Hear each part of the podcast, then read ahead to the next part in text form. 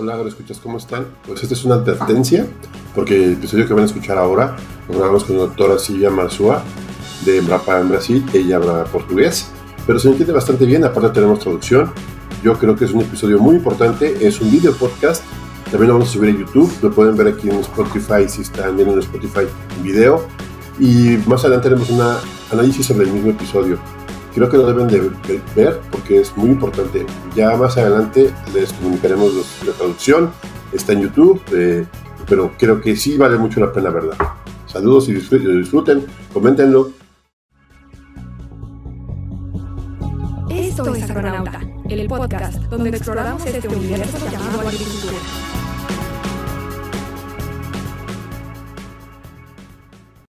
Yo creo que este, este, este, episodio que van a escuchar a continuación es un parteaguas de lo que va a pasar en Agronauta para, la siguiente, para estas temporadas.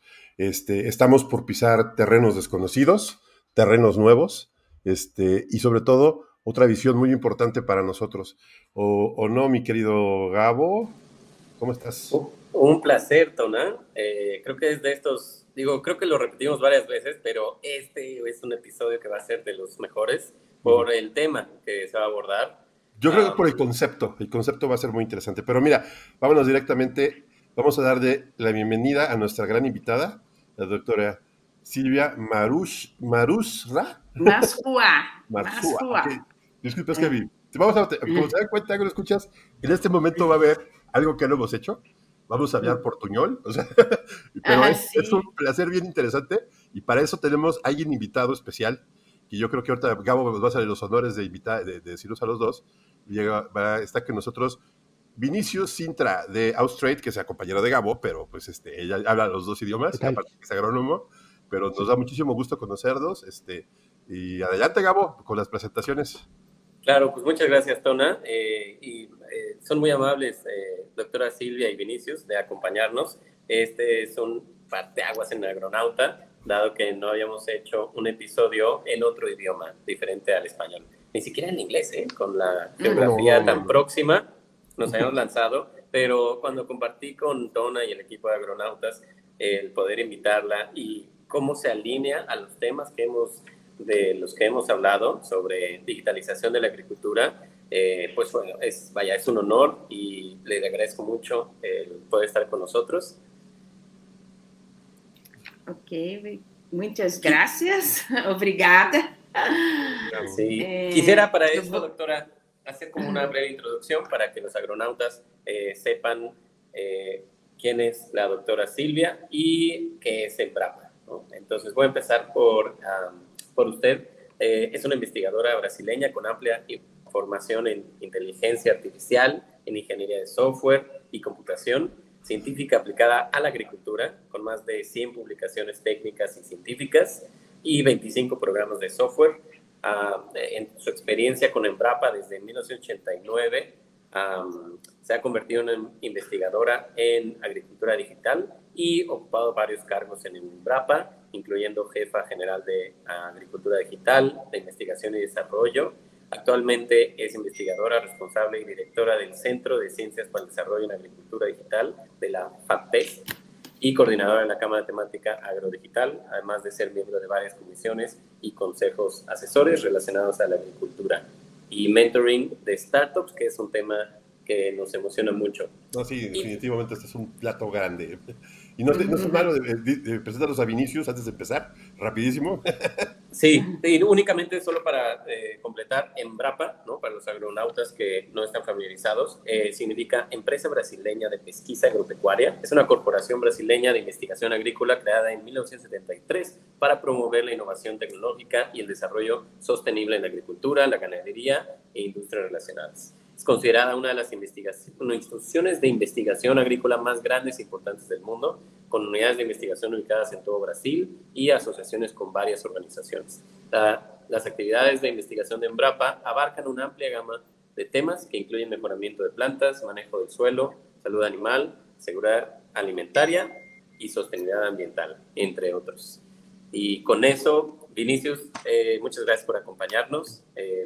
va a ser un gusto por a trabajar contigo en Ostrade, como ya lo dijo Tona. Eh, hemos compartido los agronautas la misión de Ostrade en el pasado, pero si pudiéramos eh, brevemente conocer un poco de ti y entonces empezar con, con la plática con la doctora. Sí, muy bien. Yo soy Vinicius, soy brasileño. Hablo un poco de español para estoy aquí para ayudarlos también. Yo soy ingeniero agrónomo. Uh, estudié en la Universidad de São Paulo, la Escuela de Agricultura Superior de Luis de Queiroz, una de las mejores del Brasil. Y, pero yo no trabajo con agricultura, yo trabajo en Austria con recursos y energía, la parte de minería, la parte de petróleo, gas, hidrógeno, pero también con biocombustibles. Entonces hay un poco, bien poco de agricultura, pero hay. Muy bien, a ver si luego grabamos algo de biodigestores, ¿no? Es un tema fascinante.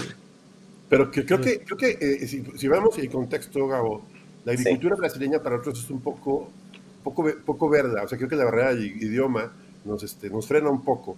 Pero creo que en lo que viene ahora, lo que vamos a ver ahora, creo que la doctora es el primer lazo que estamos creando como aeronautas con, con la cultura brasileña.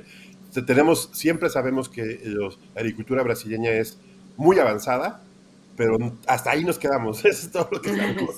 Entonces, cuando eh, me dijo Gabo que habláramos de inteligencia artificial, digitalización, agricultura brasileña, me parece fenomenal. Pues, sin más preámbulo, vámonos al, al plato fuerte, Gabo. ¿Qué te parece? Adelante, este, podemos empezar, doctora, si gusta compartir su pantalla. Sim. Bem, muitas graças pela oportunidade de estar aqui falando com os astro, agronautas. Uh, bem, eu, eu trouxe aqui para falar né, o principal ponto que vocês gostariam de saber, os principais desafios da agricultura brasileira em relação à digitalização. Então, a gente vai começar aqui falando para vocês, uh, como todos nós sabemos, a agricultura, na nossa, a ONU, né, a Organização das Nações Unidas, tem aí uma previsão de que até 2050 nós seremos 9 bilhões de pessoas para alimentar todo mundo, né? E é esperado que aumente a produção e a produtividade no mundo aproximadamente em 70%. E que 40% venha do Brasil, esse aumento de produção e produtividade. É, isso de maneira sustentável, né? alinhado aí aos 17 Objetivos do Desenvolvimento Sustentável, né? Ah, e, por outro lado, você tem a quarta revolução industrial, que aconteceu aí, que começou lá na indústria automobilística alemã e tem influenciado vários setores da economia e agricultura também, né? E aí tem várias tecnologias disruptivas, desde organização de dados heterogêneos, né, capturados aí por estações agrometeorológicas, drones, a imagens de satélite em diferentes resoluções, tudo isso está gerando dado. Então, como utilizar esses dados brutos, gerar isso, transformar essa informação em conhecimento para atender o consumidor final? Quer dizer, a principal é, mudança e transformação digital que está acontecendo, na verdade, a principal ruptura no mercado não é a transformação digital, não são as tecnologias, mas assim o novo consumidor muito mais exigente, preocupado com nutrição e saúde, origem dos alimentos. Então, para isso, para a gente atender esse novo consumidor, a gente tem que utilizar mais dessas novas tecnologias digitais. Então, para garantir a segurança alimentar, melhorar a produção, a produtividade, de maneira sustentável, não só do ponto de vista econômico, mas ambiental e social, e também atender esse novo consumidor, a gente precisa utilizar então dessas novas tecnologias. E é isso que a gente vem fazendo no Brasil. Um, muy bien, creo que es una muy buena introducción, uh, doctora Silvia. Probablemente Vinicius, eh, creo que ayuda mucho que eh, la, eh, la, doctora nos haya explicado, pero pudieras como compartirnos algo de para poder que los agronautas tengan una claridad sobre la introducción. Sí, que Brasil es esperado que eh, tiene un aumento de su producción y producirá en 40% de los 70% que son esperados por la Organización de las Naciones Unidas. Y bien, para hacer eso, Brasil está empezando, empezando a, seguir los, los 17 Objetivos de Desarrollo Sostenible de, la, de las Naciones Unidas, utilizando las tecnologías de dron, de imágenes de satélite, de, de la inteligencia, inteligencia, artificial. Y bien, uh, son, son desafíos que la agricultura brasileña tiene que hacer para aumentar la producción, la productividad, con, no solo con los números, pero con la calidad necesaria para todos los, los consumidores del mundo. Eh, aquí yo tengo una pregunta. La primera, doctora, está hablando usted de ocho tecnologías disruptivas. Yo, este, me llama mucho la atención que se hayan basado en estas ocho, porque normalmente, digo, nosotros, yo tenía idea de que eran 14 las que estábamos, acá tenemos en la cabeza, pero que hablemos de estas ocho, robots, drones, 3D printing, eh, sensores, es más, de impresión en tercera dimensión no, yo, no, yo no lo había tomado en cuenta tanto como una tecnología agrícola, Internet de las cosas, obviamente sí, inteligencia artificial, virtual reality y augmented reality, que es parte importante de lo que es la, agricultura. Este, pero que sean ocho me llama mucho la atención, o sea, que, que, sí sea un punto de, total del manejo. ¿Por, ¿Por, qué es esto? ¿Por qué se basaron nada más en estas? ¿Alguna estrategia? Sim, é porque nós temos. É, eu vou mostrar aqui para vocês. É, esse aqui eu vou acho que eu vou pular esse slide. É, eu vou mostrar aqui para vocês como que a agricultura, como a gente tem pensado nessas novas tecnologias no, na agricultura brasileira. Na verdade, nós temos oito mega tendências que a gente vem trabalhando na nossa visão de futuro. Uma aqui, aqui está bem aqui embaixo, ó, as oito mega tendências: sustentabilidade, uhum. adaptação ao câmbio climático, uhum. uh, agrodigital, que é justamente esse que a gente vai falar aqui hoje mais, né, que é o 3, agrodigital, intensificação tecnológica e concentração da produção, rápidos câmbios em consumo e edição de valor, biorevolução, integração de conhecimentos e tecnologias e maior governança e riscos. Oh. Okay. Então, a, na verdade, as tecnologias digitais elas vêm para de maneira transversal para ajudar a gente a, a, enfrentar todos esses desafios que estão previstos dentro das nossas tendências da agricultura brasileira, tá? Ok, ah, que tan interessante, mais, mais, mais concisa, me chama a atenção que seja mais concisa. O sea, está, está, sí. sí. Ok, doutora, sim. porque o que eu, eu é, mostrar para vocês como que a gente trabalha. A gente tem a evolução da nossa agricultura. Uhum. É, a gente passou por três grandes etapas, né? A grande revolução verde, expansão da soja. Depois a gente passou por sistemas integrados, que é sistemas consorciados, integração lavoura, pecuária, floresta. Uh, e agora a gente está falando de agricultura baseada em insumos biológicos. Por outro lado, nós temos a evolução da tecnologia da informação, né? A internet comercial, internet móvel e falando já de internet das coisas. Uhum. A intersecção desses dois mundos, né? Uhum. É o que a gente vai trabalhar, que a gente vem trabalhando na Embrapa. Eu já vou responder quais são, por que, que a gente está usando aquelas tecnologias, tá? É, é, porque a gente tem essa visão, pensando nos vários tipos de culturas que a gente trabalha. É, a gente trabalha dentro de uma cadeia produtiva, desde a pré-produção até a pós-produção. Então, nós temos as demandas da agricultura sustentável, como eu falei, né, de aumentar a produção e a produtividade. Então, na pré-produção, prospecção de genes resistentes a estresse hídrico. Nós estamos falando de biotecnologia, bioinformática, cada vez mais nós precisamos da das novas tecnologias, tecnologias digitais, para fazer análise desses dados genômicos, né?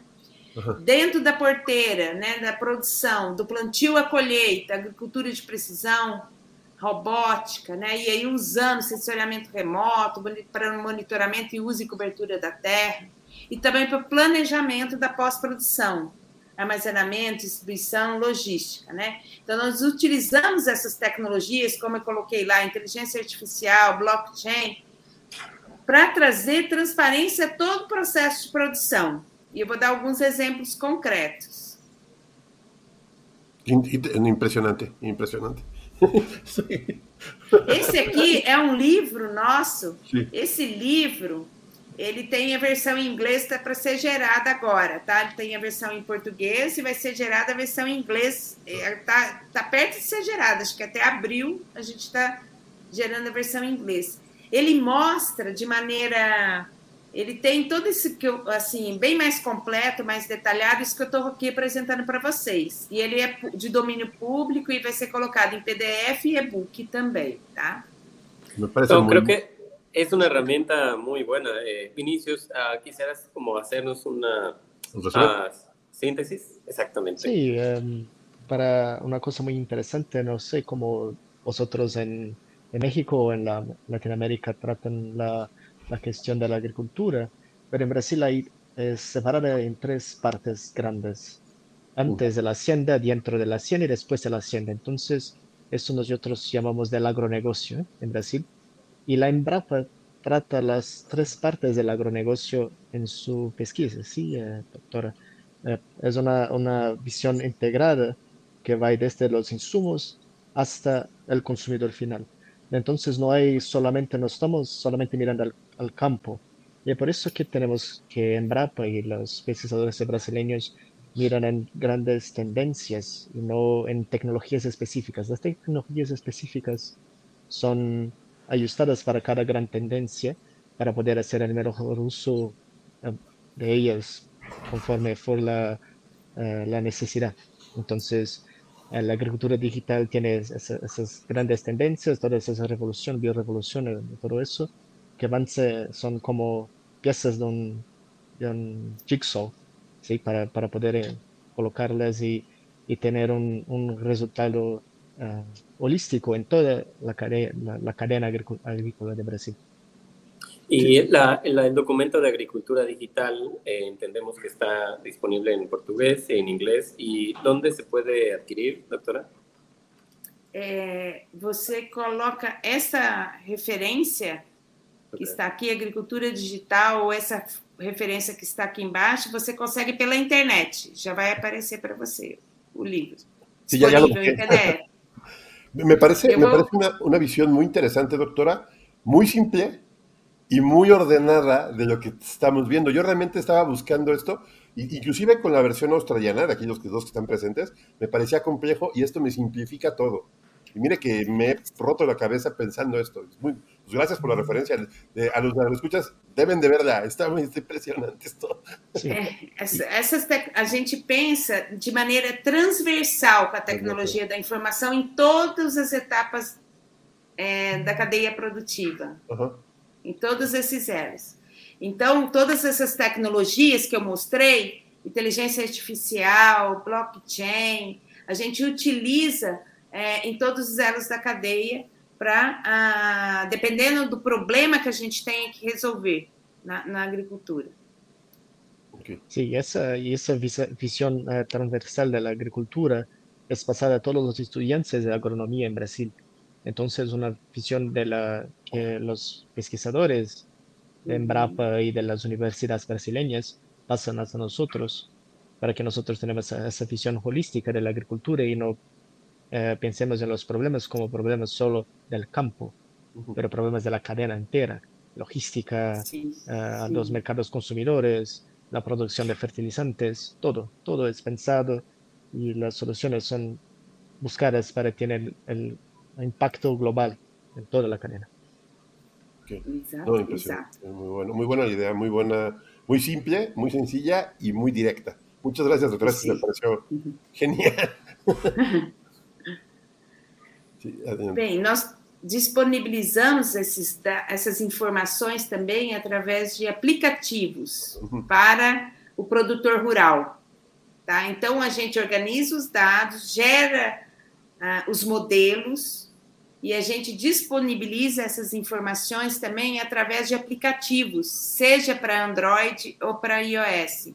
Então, eles podem baixar e utilizar essas informações da Embrapa através desse. Aqui são alguns aplicativos que a gente pode comentar um pouquinho mais na frente. Okay. É, a gente tem, a gente tem um trabalho também para digitalização do pequeno e médio produtor. Esse é o projeto que eu estou coordenando, está iniciando esse ano. A nossa ideia é trabalhar em três pilares. Você trabalha com, porque o Brasil tem 5 milhões de produtores. Uhum. Desses 5 milhões, apenas 10% são grandes produtores uhum. de grãos. Os 90% são pequenos e médios produtores. Então, nós temos que trabalhar um processo de inclusão digital para esses produtores. Então, nós, nós criamos um projeto uhum. que chama Projeto Semear, que a ideia é que essa primeira figura direita é criar uh, uma fazenda digital referência, 10 no Brasil. A gente trabalha com uma cadeia produtiva, por exemplo, café, com associação de produtores, com cooperativas. A gente levanta as dores, necessidades dos produtores. Uhum. Aí, quais são as aplicações que já tem no mercado? Aí a gente traz startups é, que possam oferecer as soluções.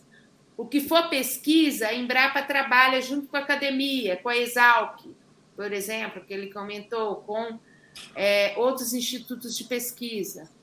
Aí a gente cria uma fazenda, uma referência, que é essa arquitetura de referência que está aqui. A gente cria esse modelo de fazenda digital e faz uma capa, identifica gargalos de conectividade também, uhum. além de, de soluções tecnológicas, e de capacitação.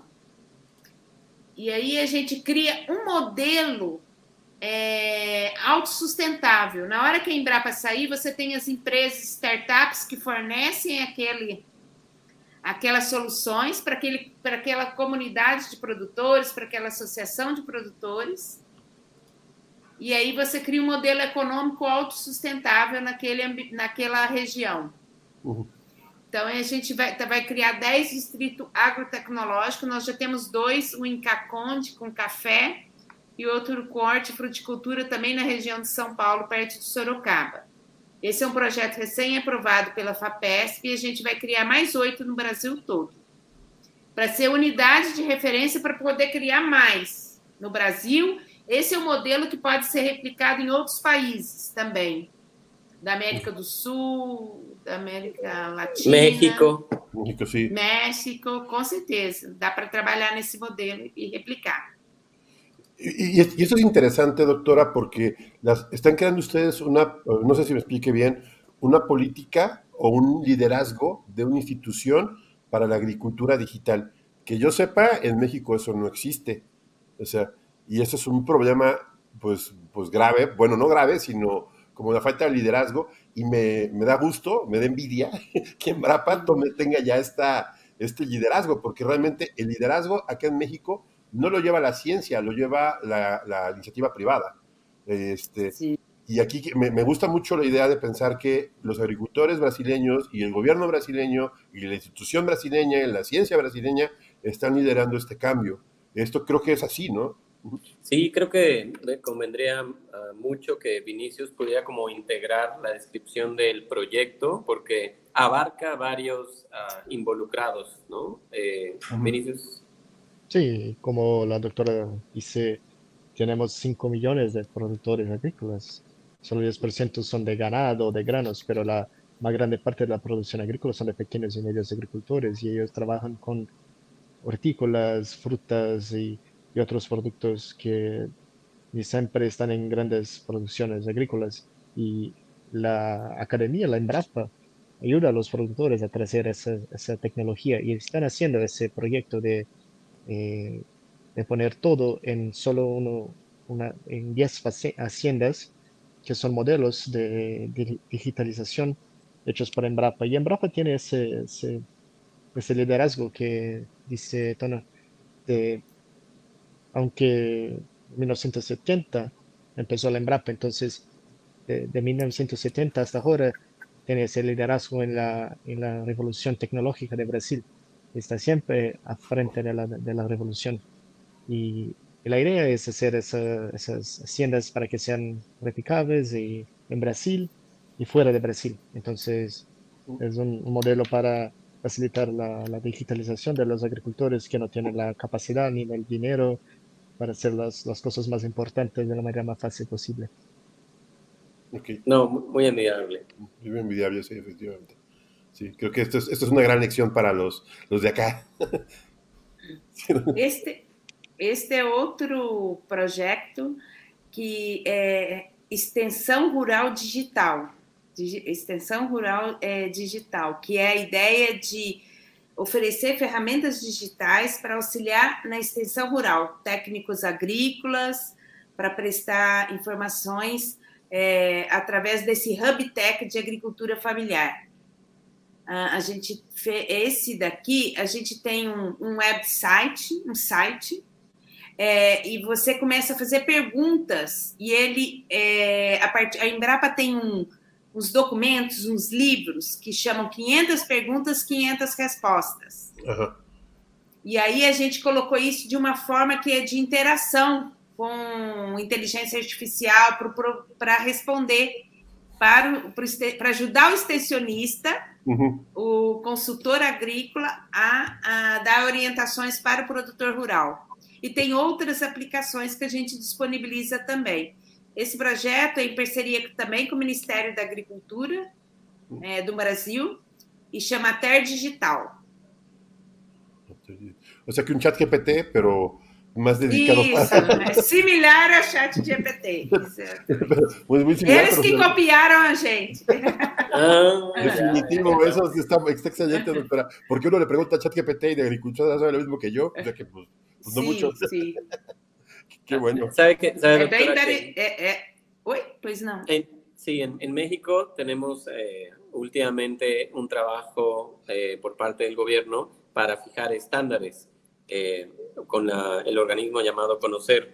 Creo que la labor para poder estandarizar o que consultores a, a agropecuarios puedan tener información y consultar para poder permear a ese 90% de los 5 millones de agricultores, eh, asegura que todos tengan mejores oportunidades, que sea justo para todos.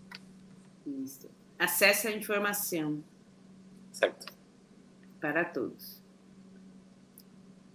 Muitos dos trabalhos que nós fazemos aqui na Embrapa Agricultura Digital, a gente trabalha, a Embrapa Agricultura é uma das 43 centros de pesquisa da Embrapa. A Embrapa tem 43 centros de pesquisa no Brasil todo. Então, ela tem centros de produto, por exemplo, Embrapa Soja no sul do país, Embrapa Pantanal em Corumbá, Mato Grosso do Sul. E tem unidades como a nossa, que é a Embrapa Agricultura Digital, que é temática, transversal. A gente trabalha em parceria com as outras. E a gente ajuda a subsidiar políticas públicas. Um exemplo para gestão de risco agrícola, crédito rural, seguro rural. Nós temos uma política pública no Brasil há mais de 20 anos que chama é, é, zoneamento é, agrícola de risco climático, que é a zonificação do risco climático agrícola. O que, que é a ideia? É, a gente gera janelas de plantio ah, para 44 cultivos como uma matriz de risco. Risco 20%, 30%. Qual a época melhor para você plantar? Isso, o Ministério da Agricultura, a gente gera essas matrizes, esses mapas, e encaminha para o Ministério da Agricultura que subsidia o crédito agrícola para os bancos, para diminuir o risco de perda. É, e usando ferramentas, como essas ferramentas que estão aqui também embaixo, é, de geotecnologias, é, a gente usa essas, essa aqui, por exemplo, o Satveg, permite que você veja 20 anos como foi a evolução espacial das terras. Então, se era uma terra, se era uma. Aqui, ó, esse índice aqui mostra que a partir de NDVI, de índice de vegetação, você consegue ver se era uma, uma área que era floresta, depois foi desmatada, depois entrou pastagem, depois você plantou ali. Então, é, entrou agricultura.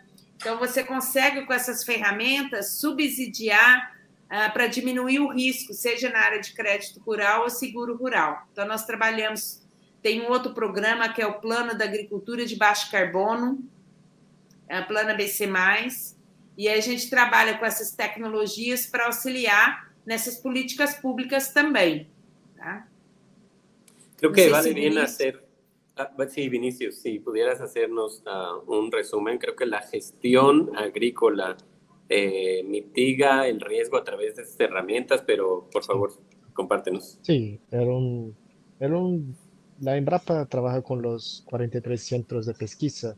Algunos son de territorios específicos de Brasil. Brasil tiene un tamaño continental, entonces tienes que trabajar con las particularidades de cada clima y cada ambiente de Brasil, pero también en las Embrapas temáticas como Embrapa eh, frijoles, Embrapa agricultura digital de la doctora Silvia, que trabajan con los temas que son de todas las, las partes de Brasil.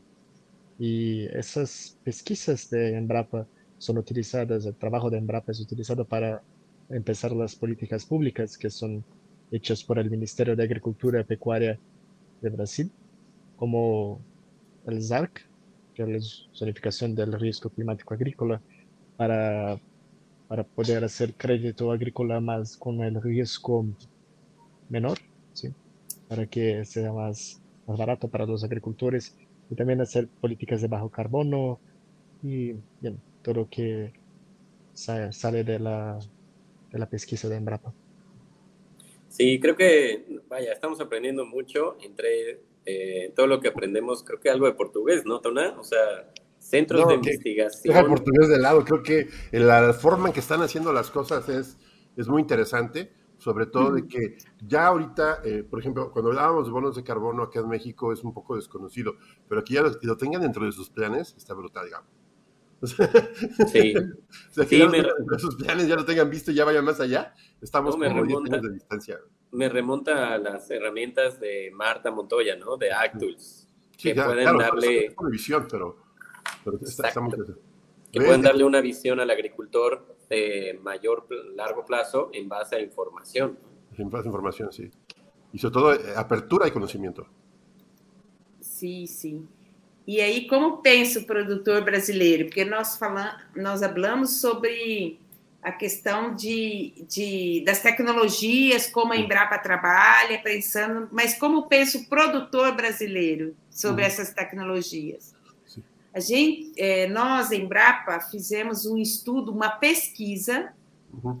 é, com 750 produtores rurais no Brasil, pequenos e médios produtores, é, e nós levantamos quais são as como eles têm utilizado tecnologia digital, tá?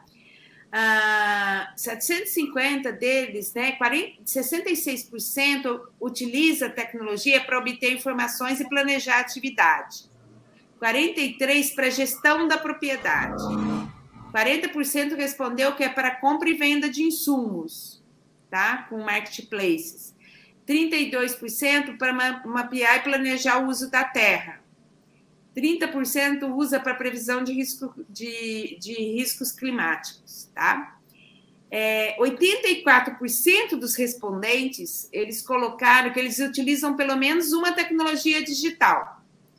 Mas pode ser sim, pode ser é, um produtor pequeno pode estar usando apenas um WhatsApp, para ter informação, para entrar em contato com a extensão rural.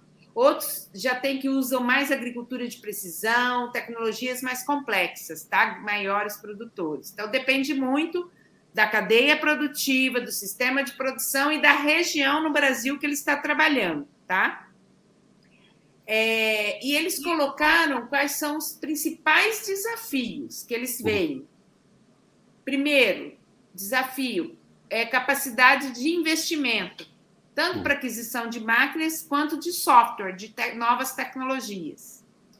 Para eles ainda é difícil entender o retorno de investimento que essa tecnologia pode dar. Então, isso é um, é, é um, é um desafio.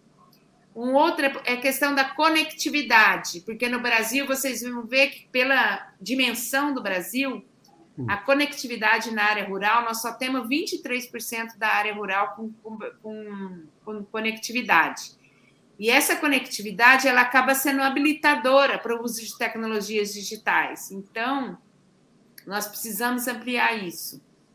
Um outro, outro desafio é a contratação de prestadores de serviços especializados, né? mão de obra qualificada para trabalhar com, a, no, com tecnologia digital no agro e a falta de conhecimento que às vezes os produtores têm. Tem muita startup, eu vou mostrar para vocês, tem muita startup, muita tecnologia sendo gerada, mas o produtor ainda não teve uma capacitação adequada para utilizá-las. Então, às vezes, ele fica meio que perdido, não sabendo como utilizar.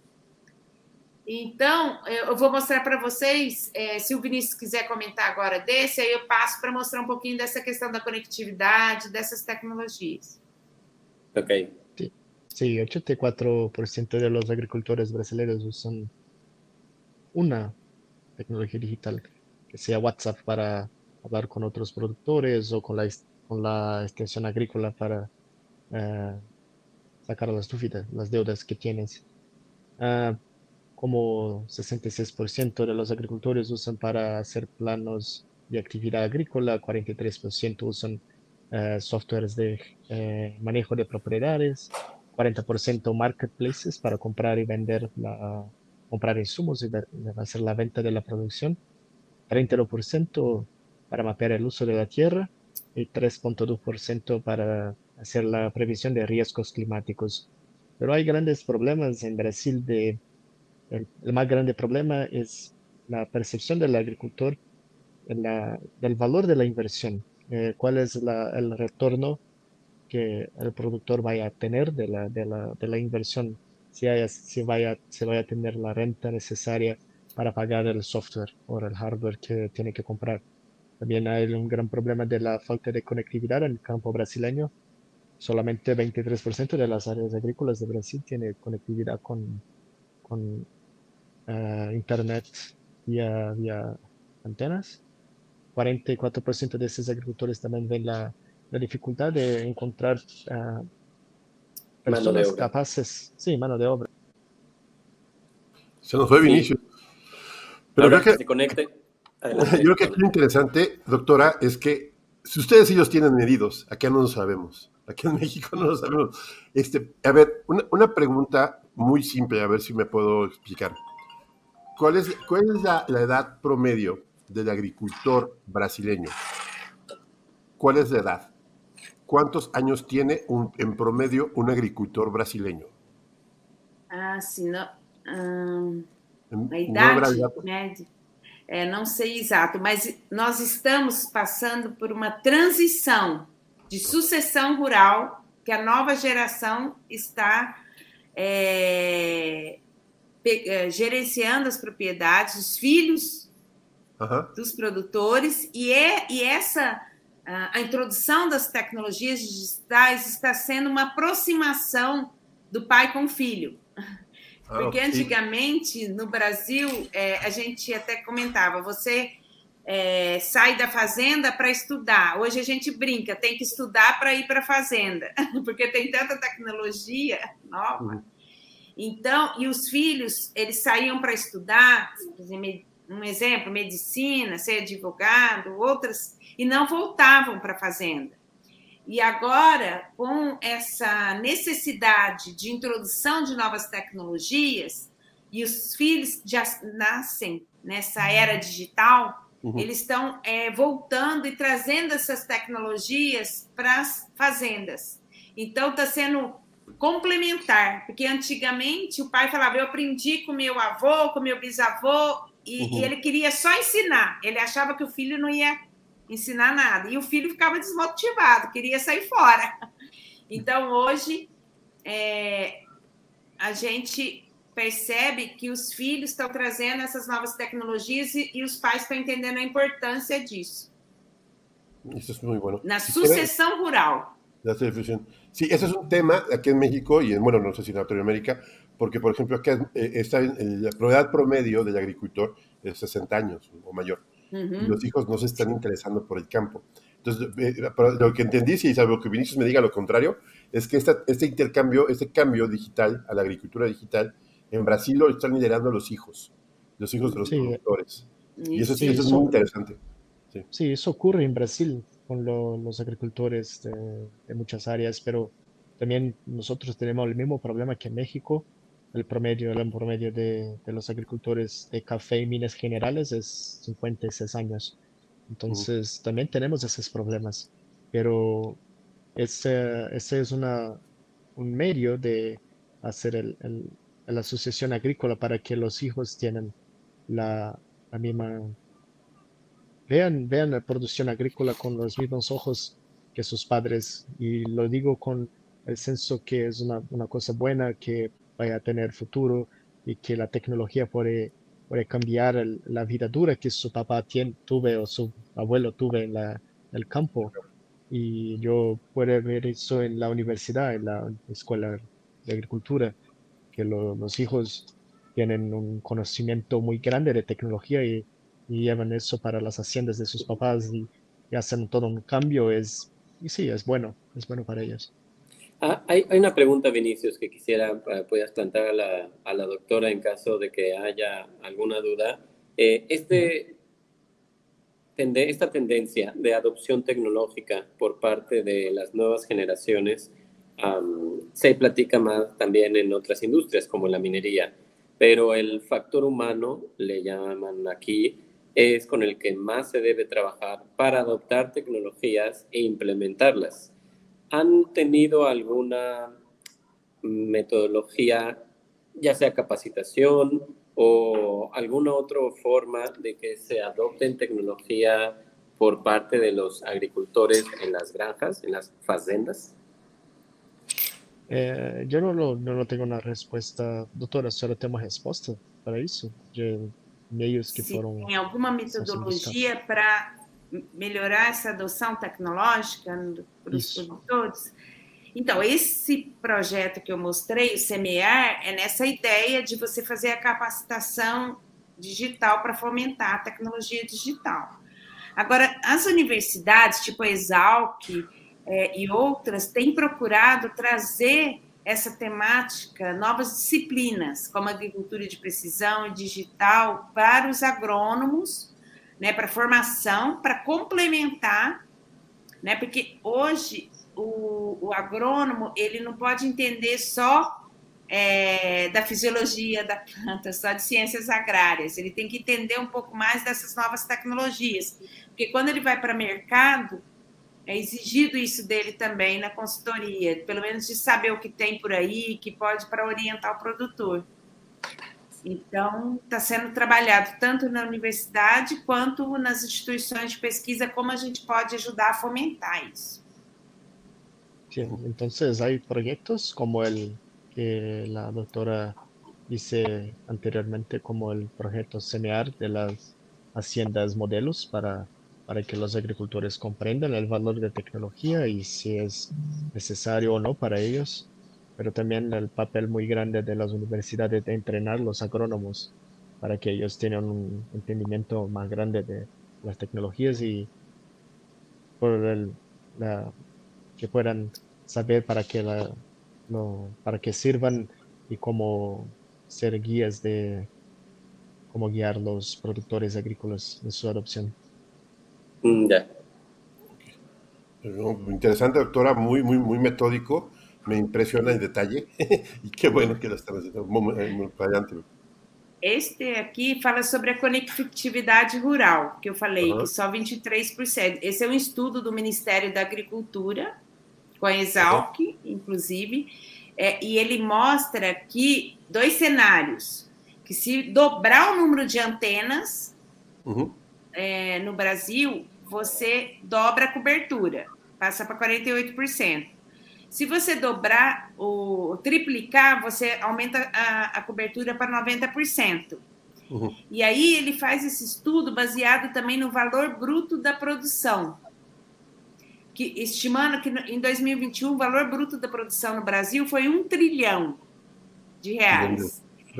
E aí, no cenário 1, um, você aumentaria, mostrando como a conectividade é importante, inclusive do ponto de vista econômico. Porque ele vai, no cenário 1, um, se você aumentar a cobertura, tem toda uma metodologia né, para calcular, mas ele mostra que ele pode aumentar o valor bruto da produção em 4,5%, que corresponde a 47 bilhões, mais ou menos. Uhum. E no cenário 2, com 15 mil antenas, que você aumentaria a cobertura para 90%, você aumentaria o valor bruto da produção em quase 10%, que seria quase 100 milhões. Então, é o, como a tecnologia, a, a conectividade, influencia no aumento da produção e da produtividade. Sí, a mí me llama, me llama mucho la atención lo que está diciendo, doctora, porque están apostando por la tecnología 4G, 3G, en este caso abajo, en el escenario 2, 5G, pero no están contando ni el radio, digo, porque yo, yo he estado viendo, ni la satelital. O sea que la creación de infraestructura para conectividad del campo está basada en la telefonía celular, bueno, en cambio de datos vía las redes 3G. Sim, tem, a gente trabalha com vários tipos. Trabalha com a banda larga, 3G, 4G. Uhum. Na área rural, mais 3G, 4G. Não chegou a 5G ainda.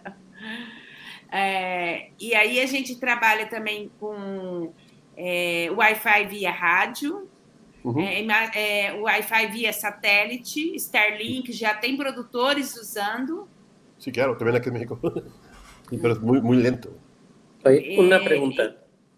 Eh, el, el, escenario se basa en geográficamente donde han sido instaladas antenas y de esa forma han proyectado el incremento de producción bajo un escenario de más antenas?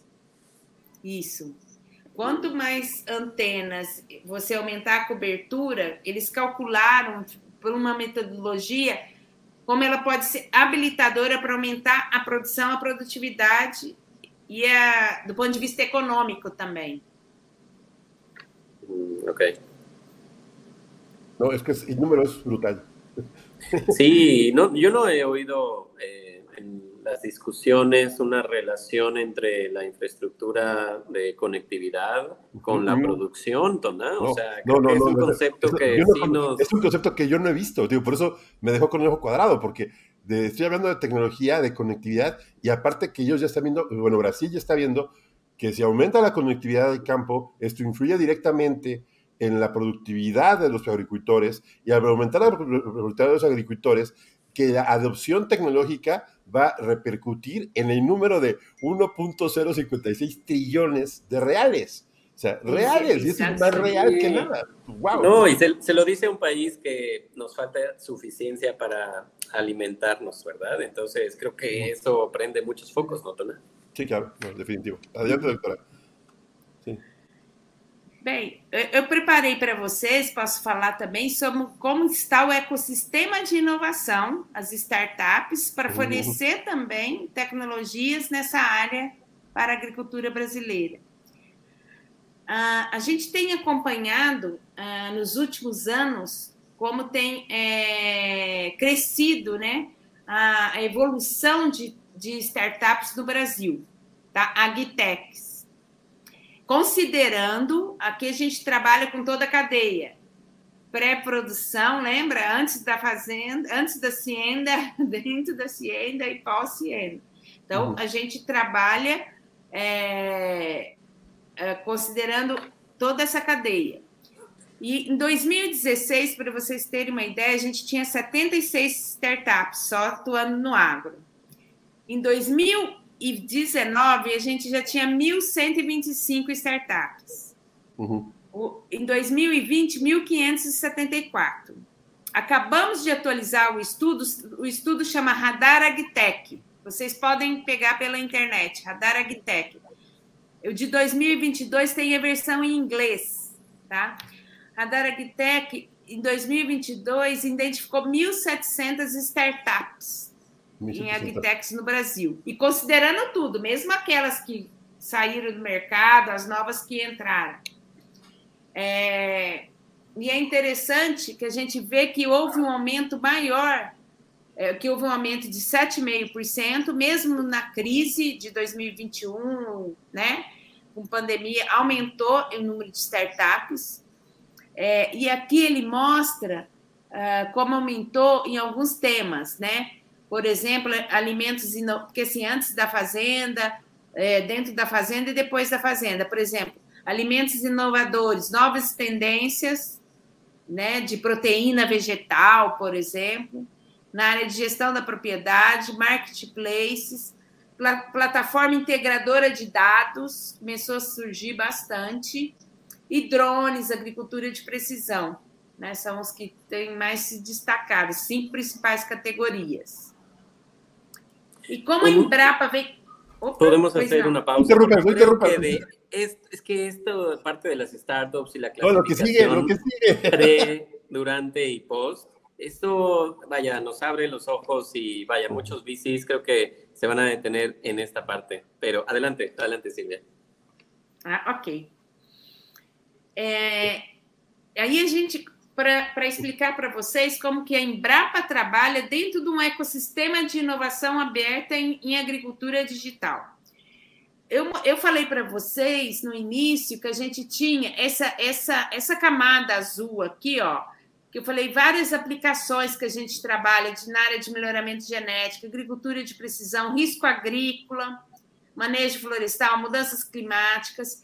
A gente gera vários softwares para subsidiar políticas públicas. Lembra que eu falei? Uh, a gente também trabalha no modelo das empresas de tecnologia, software como serviço, infraestrutura como serviço e plataforma como serviço. Então, a gente é, infraestrutura, que é essa parte branca, a gente tem uma nuvem privada onde processa todos, gera esses dados, modelos para gerar, para subsidiar essas políticas públicas, ou gerar esse software, rodar. Uhum. Aí a gente gera vários desses softwares em parceria com outras instituições públicas, privadas, universidades ou startups.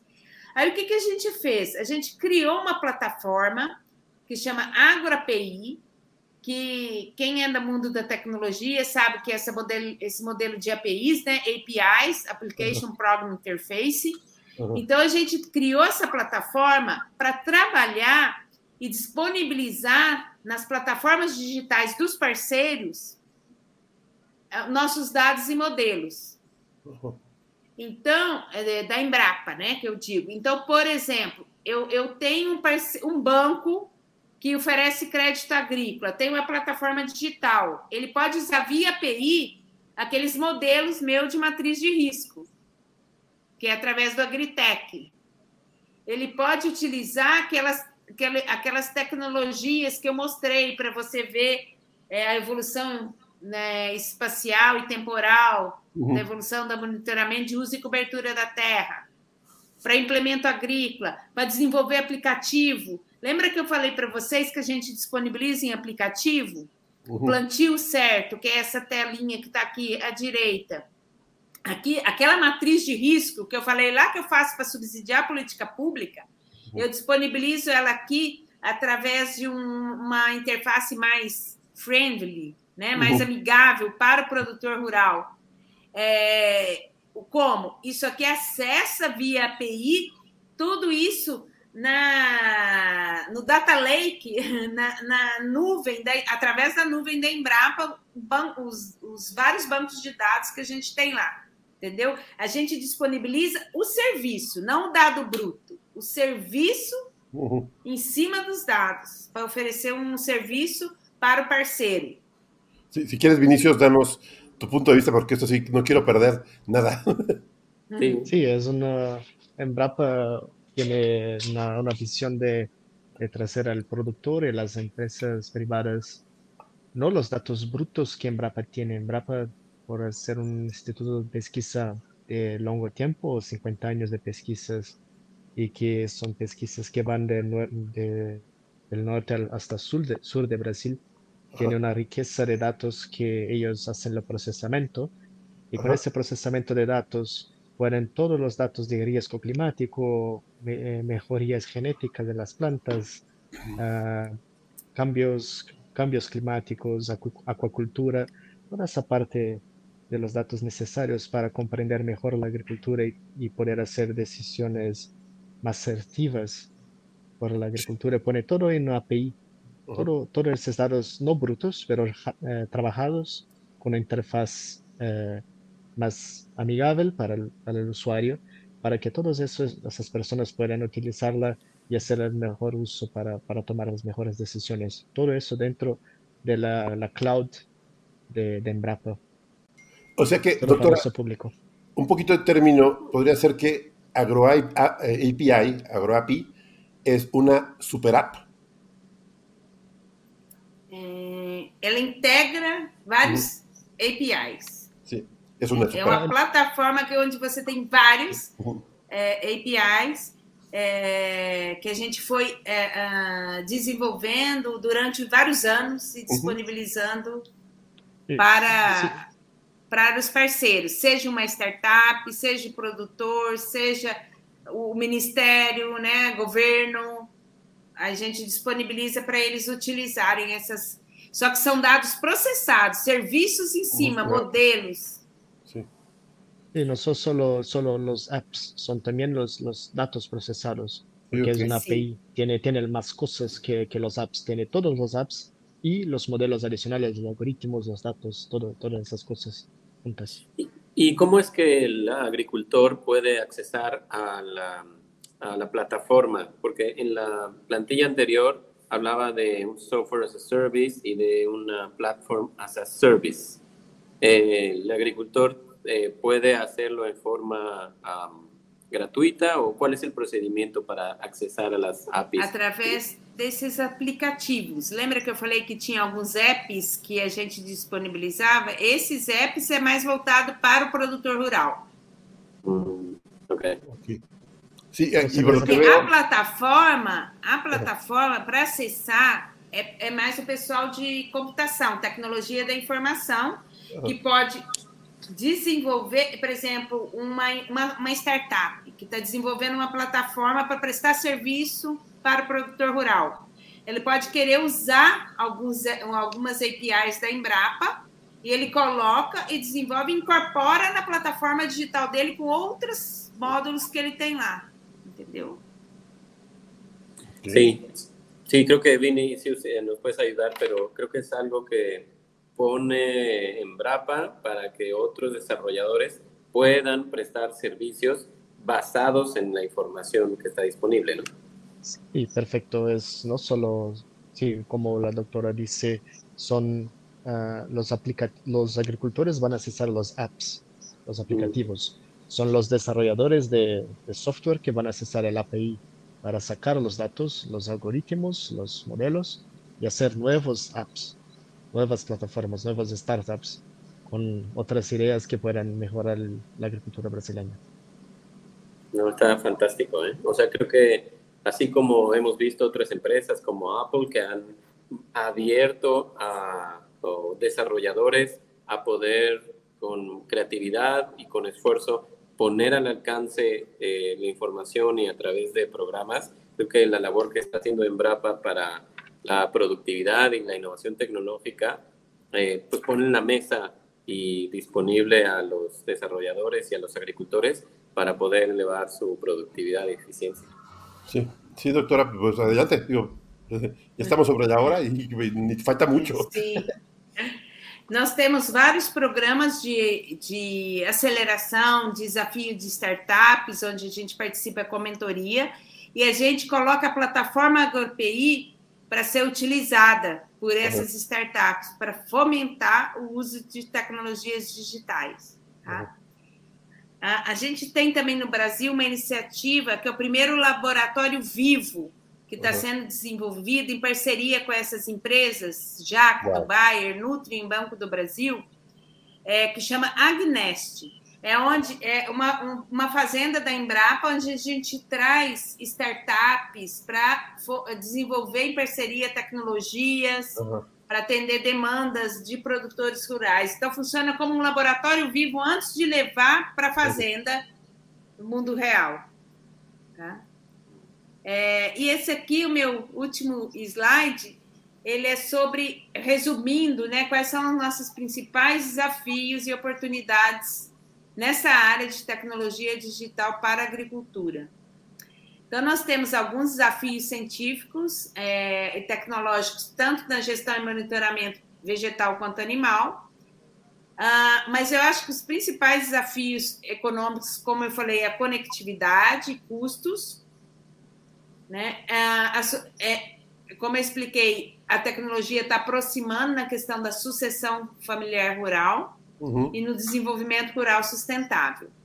E tem algumas oportunidades, né, que é capacitação em agricultura digital, uh, esse mercado consumidor na área digital, a uhum. parte de gestão de risco agrícola, rastreabilidade e certificação. A gente tem vários exemplos usando tecnologia como blockchain dentro uhum. de cadeias produtivas para auxiliar nessa parte de rastreabilidade é, visando sempre aquela visão que a gente comenta da, das pessoas no centro, né?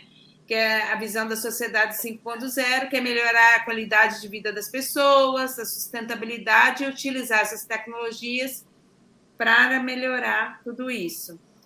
Bem, muitas graças. Esse, esse é o meu contato. Tenho o QR Code, vocês têm todo o meu contato no, nas redes sociais. Uhum. Doctora, eh, creo que, y bueno, Vinicius, si quieres darnos la última parte, pues porque está muy grande esto. Sí, los desafíos, sí. creo que está buenísimo. ¿eh? Sí, los desafíos que la doctora pasó son, son tanto la área social y económica cuanto científico y tecnológico, pero la más grande por la doctora son la, la conectividad en campo para, para tener toda la, la rentabilidad de las tecnologías que necesitan de conectividad, los costos de las tecnologías digitales que son grandes para muchos agricultores, también la cuestión de la asociación familiar en el campo, pero las tendencias y oportunidades que son tan grandes cuanto los desafíos son la, la capacitación, que es una tendencia muy grande en Brasil. Nosotros tenemos escuelas técnicas muy, muy buenas para hacer la, la capacitación de personas con, con drones, con, con sensores, con, con, muchas cosas diferentes. También el mercado consumidor, que vaya utilizar cada vez más los datos que son generados en la agricultura. También tiene la, sistemas de, de proyección de riesgos futuros para hacer decisiones más, acert más asertivas en inversiones en el campo. La rastreabilidad de certificación, que es muy importante para la exportación de productos brasileños para el mercado europeo, para China y mismo dentro del mercado brasileño también es utilizado. Y todo eso utilizado en la sociedad 5.0 para que las personas tienen más, más grande acceso a esas cosas. Sí, creo que con eso cierra muy, muy bien la doctora. El utilizar tecnologías como el blockchain para la trazabilidad, pero siempre teniendo a las personas como el centro y mejorar la calidad de vida, pues eso lo hace mucho más admirable. Eh, doctora, yo quiero agradecerle muchísimo el que nos haya podido acompañar y Vinicius, que nos hayas podido ayudar con la interpretación. Eh, Tona, si Mire, ir cerrando. Yo creo, yo creo que aquí, en este punto, y mi comentario final es, muchas veces yo me sentía un poco perdido con los modelos que estábamos utilizando. Normalmente, a ver si me explico un poco, siempre eh, nosotros estábamos viendo hacia el norte, estábamos viendo hacia eh, Holanda, hacia Estados Unidos, hacia España, pero ahora que estoy viendo el modelo brasileño, lo que nos presentó, me hace mucho más sentido y me hace mucho mejor adaptado a lo que nosotros necesitamos. O sea, eh, creo que eh, eh, esperemos que este episodio de Agronauta, sé que es mi primera vez que tengo una entrevista en Portuñol, pero se está creando un puente. Yo voy a hacer todo el esfuerzo posible por traducir este episodio de la, de la voz de la doctora, por poner notas, por crear artículos. Esto creo que, de verdad, Gabo, por tu idea, genial. la doctora, por compartirnos esto, nos está, a mí me está creando contenido como para seis meses. Yo creo que poco a poco generar este, este, este gran puente entre lo que es la agricultura brasileña y mexicana y, bueno, latinoamericana, porque normalmente yo no lo tenía ni en el radar, o sea, o sea no sabía que estaba tan bien y, y tan bien desarrollado. O sea, y siempre que hablamos de digitalización, siempre pensamos en lo más complejo, y aquí está ya de, resumido.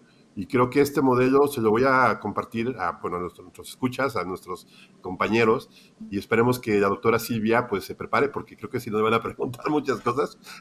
y, y, Vinicius, la verdad, me, me, gusta mucho que hayas participado con esa elocuencia de poder resumir. Se nota que eres agrónomo. Sí. Sí, y, es, y, y, y, de muy buena escuela, este, pues que no queda más que agradecerle, doctora.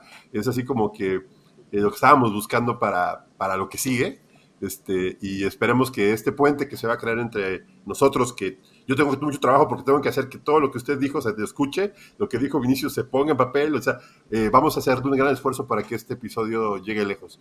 De verdad, de verdad, muchísimas gracias, estoy muy agradecido. Faltó muchísimo, yo sé que poco a poco esperemos que en un futuro nos dé otra oportunidad de platicar con usted, pero eh, le agradezco bastante que pueda compartir y gracias. Eh Eu que agradeço, muitas graças pela oportunidade de estar aqui com vocês. Estou à disposição. Muchas gracias. Muchísimas gracias, muchísimas gracias por la oportunidad. Pues Eh, Gabo, eh, yo creo que vamos despidiendo. Eh, bueno, agradecemos a la doctora, agradecemos a Benicius. Yo creo que, miren, este episodio va a ser muy complejo porque tenemos que hacerlo sencillo para, para todos. Que llevar el idioma va a ser, va a ser, va a ser un buen reto, pero eh, denos cinco estrellitas, compártanlo. Nosotros encantados de, que ustedes lo tengan aquí, Gabo. Este, ya saben cómo estamos. Estamos, doctora, si quiere, ya puso sus redes sociales. Si quiere poner otra vez el slide para que nos, las enseñen en las, redes sociales eh, de Embrapa, de, de, la doctora Silvia Masruja. no sé. Masrua. Masrua. Ok. Y, y pues, eh, eh, Vinicius, te esperamos aquí otra vez, que tengas que venir para que nos ayudes con esto otra vez. claro, y con otras, otras personas de Brasil también. Sí, claro, no, no, no, eso fue muy interesante. Pues, gracias de, de todos modos, Gabo. Nos vemos a la que sigue. Muchas gracias, doctora. Muchas gracias, muchas gracias. Adiós. Obrigada. Obrigado.